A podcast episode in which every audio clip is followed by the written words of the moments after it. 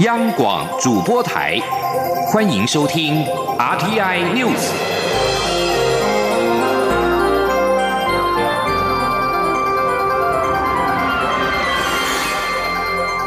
听众朋友您好，欢迎收听这节央广主播台提供给您的 RTI News，我是张顺祥。首先把新闻焦点关注到是。桃园机师职业工会华航分会十三号子时，在交通部政务次长王国才主持之下，跟华航资方展开长达十一个钟头的马拉松式红眼协商。最后虽然达成了疲劳航班加派人力的共识，但是工会的第二项诉求，也就是保障国籍机师工作权，却跟资方想法差距过大，导致协商再度卡关，罢工没有办法落。落幕将在今天十四号持续展开四度的劳资协商。请记者吴丽君的采访报道。华航机师罢工迄今已迈入第六天，交通部也一连主持了三场劳资协商，最后终于就双方僵持最久的疲劳航班部分，在十三号上午达成共识。原以为此后工会提出的另外四项诉求即可轻易过关，不料才进行到第二项副驾驶声讯制度透明化，保障国籍机师工作权，就历时三小时折冲。仍无法攻坚，尤其工会提出六条方案，但是华航运务处协理陈纯德除了同意第三案，每年底预做次年度人力规划，公布各机队升转训缺额外，对第四及第六案，包括选训排序以年资为主要依规，并符合工会会员及非会员比例等，则表示完全无法接受。他说：“我们是选贤。”我们是选职能表现最好的人来当我们的机长。这是我们对社会大众的承诺，安全优先。所以说，第四条跟第六条，一个是用年资做考量，一个是用什么会员、非会员的部分，这两点我们是绝对没有办法考虑的。随后，王国才希望资方至少能在第一案外籍正机师比例于三年内递减至百分之五，稍作退让。陈纯德也表示无法应允。他说：“我们公司的外籍机师比例现在大概是八个 percent 左右，但是呢，我们。”我们可能没有办法做一个限制，因为公司有公司的营运计划，也许有新机队，也许有新航线的扩充等等的，我们也有可能会扩展我们的运能。那在国际机师没有办法一下子补足的情况之下，那个时候就会需要别人。陈纯德甚至指出，长荣航空的外籍机师比例远高于华航，希望工会要公允对待两家国际航空。资方的坚持也让罢工落幕之期更加调有。中央广播电台记者吴丽君在台北采访报道。十三号会议开始，技师工会提出希望可以就达成的共识签署团体协约，而没有签署团体协约之前的话呢，将不会结束罢工。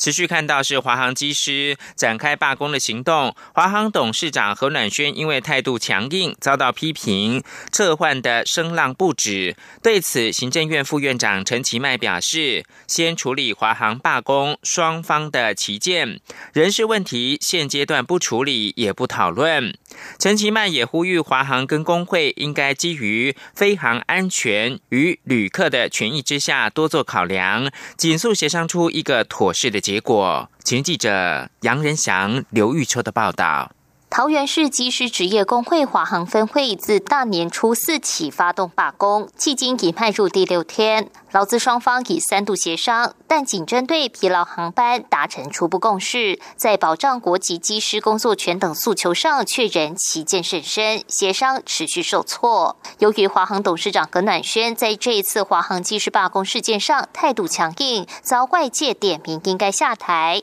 不过，行政院副院长陈其迈十三号出席民进党中常会前受访时则表示，何暖轩要不要撤换暂不讨论，一切先以处理劳资争议为优先。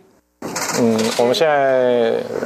处理华航罢工双方的一个期间嘛，哈。那人事的问题，这个是现阶段不处理，或者是也不讨论这些问题。陈其迈并说，行政院正面看待协商结果，但他还是得提醒华航与工会，飞航安全跟旅客权益是国人共同的期待，期待华航劳资双方能尽速协商出社会大众与双方都能接受的妥适结果。不过，民进党廉政委员会主委邱俊彦则在中常会场外受访，并以法律学者身份直指交通部与华航表现非常不及格。他建议应尽快更换协商的主持人。他认为团体协商应由劳动部出面，比较容易解决争议。毕竟，呃，劳动部他是呃针对团体协商有很丰富的经验。那如何才能够去化解双方的一个争议？那交通部的话，他可能对于协商的技巧等等都不是很娴熟。邱俊彦并说，政府处理华航罢工的方式不是很正确。交通部若不是以促进双方签订团体协约的前提下去主持协商，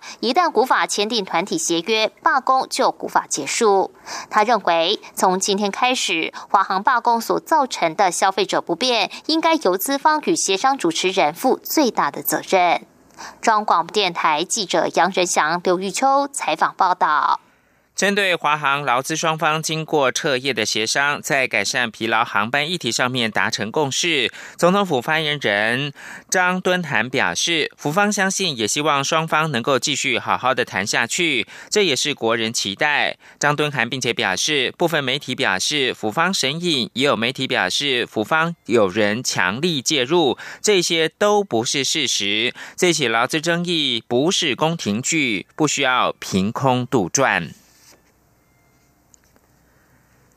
新任故宫院长确定是由国史馆的馆长吴密察接任。吴密察十三号接受央广的专访时表示，没有所谓的故宫台湾化的问题，故宫就是台湾的故宫。未来故宫文物将有更多机会到南院来展出，也希望借重新的科技展示的手法，让故宫的藏品被更多人认识。记者江昭伦报道。即将接任故宫院长的吴密察表示，他是在农历过年期间接受行政院长邹尊昌征询。他认为自己本来就在相关领域工作，接掌故宫不算太陌生。不过，他也坦言，故宫北院软硬体已经有四五十年历史，无法大幅改变，挑战确实很大。用一句平常的话讲，就是穿着西装改西装啊。因为我我我就被给定的条件就是现在的这样的几十年前的软体硬体吧，但是。参观者增加了好几倍嘛，我不能说哎呀，故宫嗯这个几年不开，然后来把新的呃这一个软硬体做起来再来开，不可能嘛，这这这这是很大的挑战的。前任院长陈其南曾提出希望让故宫台湾化的想法，引发外界不同意见。对此，吴密察表示，故宫本来就是台湾的故宫，没有台湾化问题。故宫哪有什么台湾化？它就在台湾的故宫啊，它就是我们台湾的故宫啊，不是吗？你说美国大都会博物馆也有中国的收藏啊，大英博物馆。也有中国的收藏啊，甚至有一个很大的中国的展厅啊。他们不必去讲，哎，什么英国话没有这个问题吧？它就是台湾的故宫。至于故宫南院定位，吴密察表示，故宫本来的收藏除了中国藏品，也包含东亚藏品，因此故宫南院既有的亚洲艺术、东亚艺术定位不会改变。但因为是新的建筑，原本库存的文物未来会有更多机会移师到南院展出。此外，吴密察也认为，在新的时代，故宫有必要借重新的科技展示手法，让故宫文物以更不一样的形式被更多人看见。中国电台记者张昭伦台北采报报道。吴密察表示，不能够把文物放在库房之内，南部已经有展示空间，重要的文物应该轮流去南部展览。考试院全序部十三号召开审查会议，认定因为空难罹难的蓝宇护理师符合冒险犯难因公抚恤的资格。对此，行政院长苏贞昌表示肯定，并且期许公务人员做事情从人民的角度出发，跟人民站在一起。记者王维婷报道。蓝宇蔡姓护理师抚恤金卡关引发批评，行政院长苏贞昌也表示不能接受考试院全序部的做法。全序部十三号下午召开审查会议，认定不幸因空难罹难的蓝宇蔡姓护理师符合冒险犯难因公抚恤，将发给家属最高等级的抚恤金。对于全序部火速召开审查会议，确认护理师的抚恤资格，苏奎晚间受访时表示肯定。他并期许公务员做事情从人民的角度出发，如果有错也要立刻改正，这才是会做事的政府。苏贞常说：“啊，现在全序部已经立刻做了修正，我觉得非常的好。我也要求所有的公务人员都应该要做事情。”从人民的角度出发，让人民觉得各方面政府是真正能够和人民站在一起。对任何事情，如果有错，也能够立刻改正，这样子才是会做事的政府。华航机师罢工，劳资协商达成部分共识。苏贞昌表示，希望尽快解决争议。他很高兴看到事情一步一步往前走。苏奎说，行政院副院长陈其迈、交通部长林佳龙和桃园市长郑文灿一起合作，中生代携手为公众服务，让政府有效率，很值得鼓励。苏贞昌也感谢许多公务员熬夜参与谈判，他对此非常肯定，也表示感谢。另外，移民署国境事务大队高雄机场移民官因为怕狗，竟然踢了肩负非洲猪瘟防疫工作的检疫犬一脚，引发争议。苏贞昌表示，这个行为很不当，移民署将其调离职位且致歉。他觉得这样的做法很好。苏奎说，他是爱狗人士，呼吁各界爱护动物，不论是护国神犬，还是在这段期间尽心尽力防疫的工作人员，都应该给予大大的鼓励。中央广播电台记者王威婷采访报道。全剧部长周鸿宪表示，护理师抚恤金一案引起社会的纷扰，他对此再次的表示歉意。行政院长苏贞昌跟民进党南部跟东部区域的立委参叙，行政院发言人古拉斯尤达卡表示，会中立委反映。烟捐让香烟价格变高，成为民怨。苏贞昌表示将会审慎的演绎。苏贞昌在上任之后分四梯次跟民进党立委参叙会谈，十三号晚间是最后一个梯次。Glass 在晚间表示，十三号出席立委以南部跟东部区域立委为主，选区涵盖了高雄、屏东、花莲等县市。会谈将近两个小时，期间气氛相当融洽。Glass 表示，席间有几位立委反映，烟捐做长照，让很多基层的民众认为香烟变贵了。还有禁用农药、巴拉益等，造成一些民怨。与会立委透露，会中提到从九合一选举败选之后，把碰到的问题全盘的点出来，像是空屋啦、老车的议题，还有烟捐一例一修、司法改革等议题。至于行政院是否会端出利多，像是暖冬旅游补助方案，反应就不错，要尽量提供，相信苏贞昌会听进去。国际新闻：美国总统川普十三号表示，美国跟中国在北京举行的贸易会谈进展的非常顺利。官员表示，川普跟中国国家主席习近平渴望在三月会面，而佛罗里达州的海湖俱乐部是一个好地点。这两个世界最大经济体力图在三月一号期限之前达成协议，以终结七个月以来的贸易战。如果双方没有办法在期限前达成协议，美国对价值两千亿进口中国的商品苛征百分之十的关税将会激增到百分之二十五，这是将增加由消费电子业到农业所承受的痛苦跟成本。美国财政部长梅努钦和美国贸易代表莱特海泽十三号抵达北京。香港的南华早报报道，了解内情消息人士透露，梅努钦跟莱特海泽将会获得习近平的接见。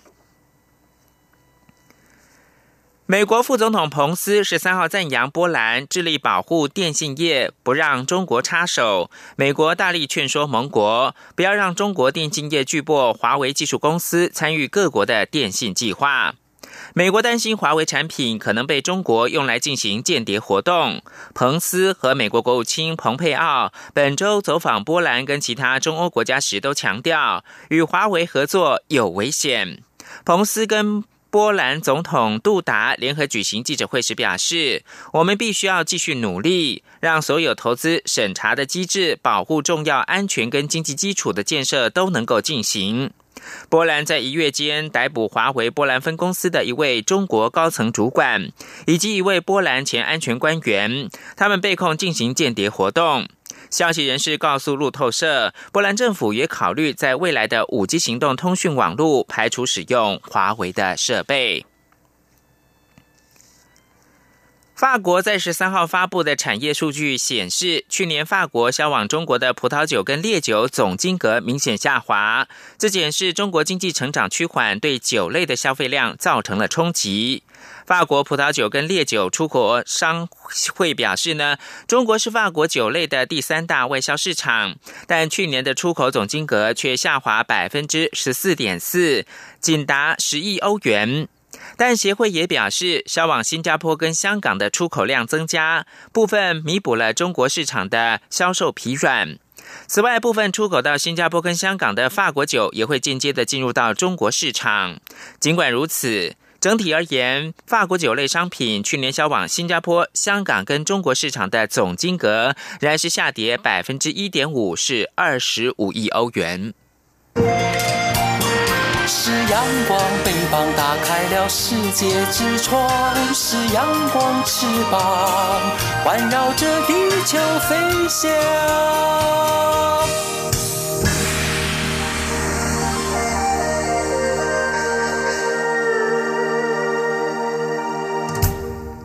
现在是台湾时间清晨六点四十六分，又过了二十秒。我是张顺祥，继续提供的是台湾的经济新闻。行政院主计总处。公布今年最新的经济成长率的预测是百分之二点二七，较上一次预测百分之二点四一下修零点一四个百分点。尤其今年出口成长预估仅年增百分之零点一九，连百分之一都不到。主计长朱泽民表示，主因是全球经济不确定性升高，将会影响到台湾的内外需表现。记者杨文军的表报道。主机总处十三号公布，去年经济成长率为百分之二点六三，较一月的概估数上修零点零三个百分点。今年经济成长率预测则为百分之二点二七，较上次预测百分之二点四一下修零点一四个百分点。主机长朱泽明指出，主要是因为全球经济不确定性升高，景气扩张步调放缓，将影响台湾内外需的表现。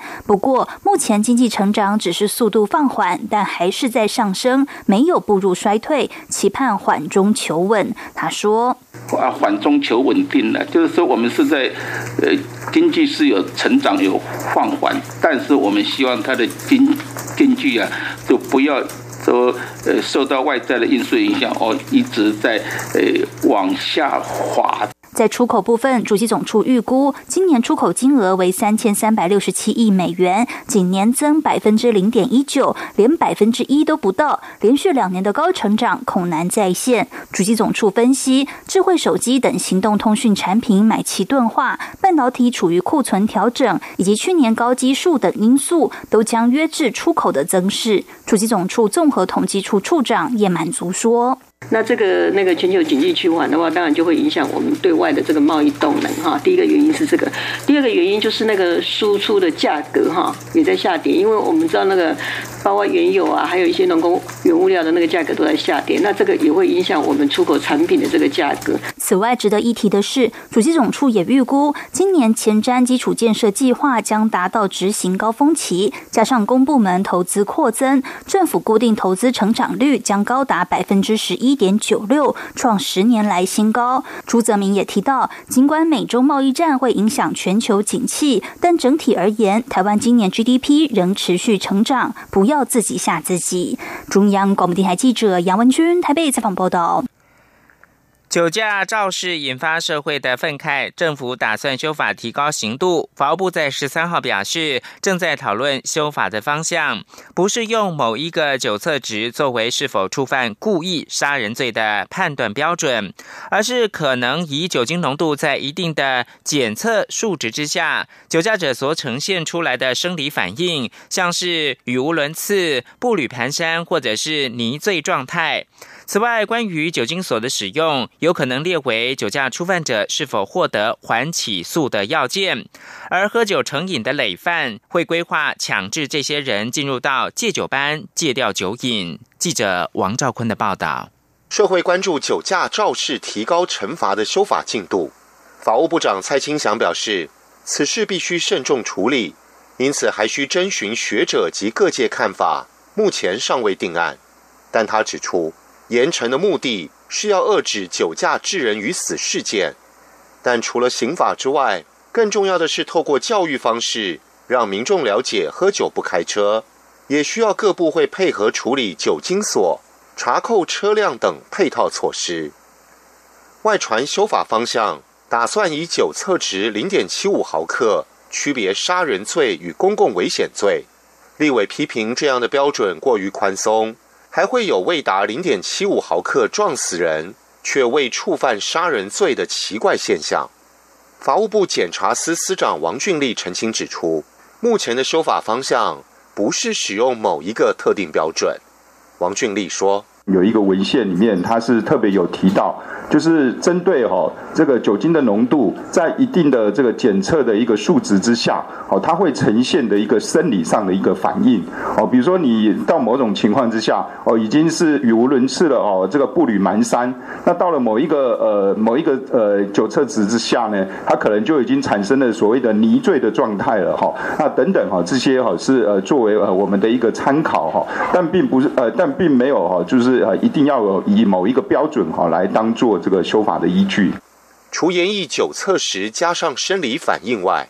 酒精锁及累犯者也是修法的讨论重点。在酒精锁部分，王俊立指出，酒驾初犯者如果有机会获得缓起诉，检察官可预知初犯者在车上加装酒精锁，初犯者同意的话，才可获得缓起诉。还有就是累犯者，王俊立表示。对于有酒瘾者而言，施以处罚无法解决问题，因此规划中的修法方向会要求有酒瘾的累犯者进入戒酒班。至于那一些罚不怕的人，则打算提高刑度，并希望法官加重判刑。中央广播电台记者王兆坤台北采访报道。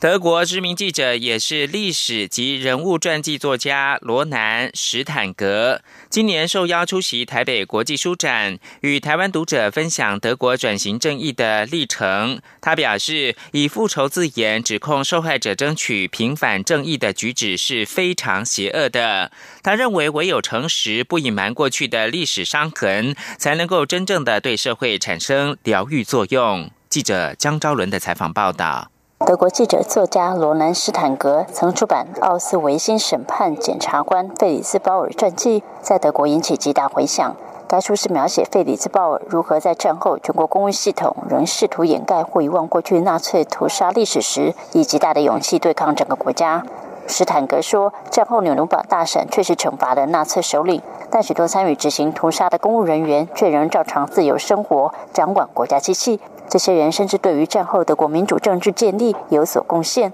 很多人因此觉得不应该再把罪行带上法庭，而是应该睁一只眼闭一只眼。当时多数德国人选择遗忘过去发生的事，但对受害者与家属而言，他们在独裁时期不受重视。到了民主时代，国家制定了一套司法系统，但这些被纳粹屠杀的受害者却仍无法伸张正义。斯坦格认为，这是当时德国民主发展过程中没有处理的污点。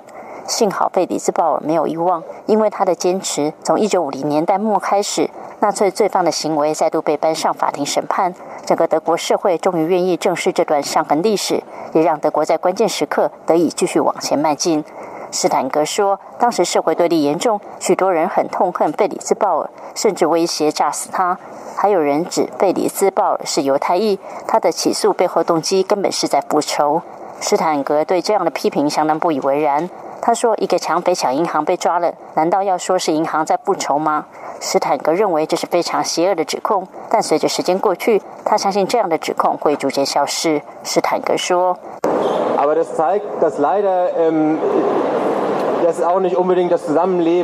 嗯，当然我得承认，这个整个过程不会，可能不见得让社会马上可以比较轻松的相处，在相处上，但是这个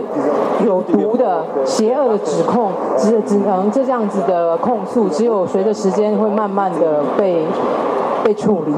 斯坦格说，许多纳粹罪犯常以依法行事为他们所做过的屠杀行为解释，但当时审判过程中确立的一个原则，就是面对国家不正义、系统不正义行为超过相当门槛时，加害者不可以国家当时允许我这样做来当做借口。斯坦格认为，这样的审判原则建立之所以重要，不只是为了历史教科书存在，更对未来造成深远影响。斯坦格指出，一直到现在，纳粹罪犯的审判仍在进行中。他深信，唯有诚实、不隐瞒过去发生的事情，社会才会一直往正确的方向走。中国电台记者张超伦台北采访报道。